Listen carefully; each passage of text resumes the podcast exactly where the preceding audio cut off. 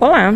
Hoje vamos falar um pouquinho sobre o metaverso. O metaverso ficou muito em evidência depois do anúncio do Facebook. Entretanto, os jogos, os ambientes de gamificação, a utilização da inteligência artificial em realidade aumentada já é uma pauta que utilizamos há um tempo. E o metaverso é isso. O metaverso é você levar as coisas do cotidiano para o ambiente digital, trazendo as imagens gráficas desse processo. Muito visto na realidade aumentada de ambientes em que tem um avatar ou um personagem em holograma. Mas o que muda no empreendedorismo trazendo este tema em alta? O que muda é, estamos já no mundo totalmente digital. Estamos no momento em que muitas das empresas já têm as suas ações na internet. E o que elas estão fazendo agora? Entrando dentro dos do universo dos games para também se posicionar como marca ou fazer ações de divulgar projetos específicos.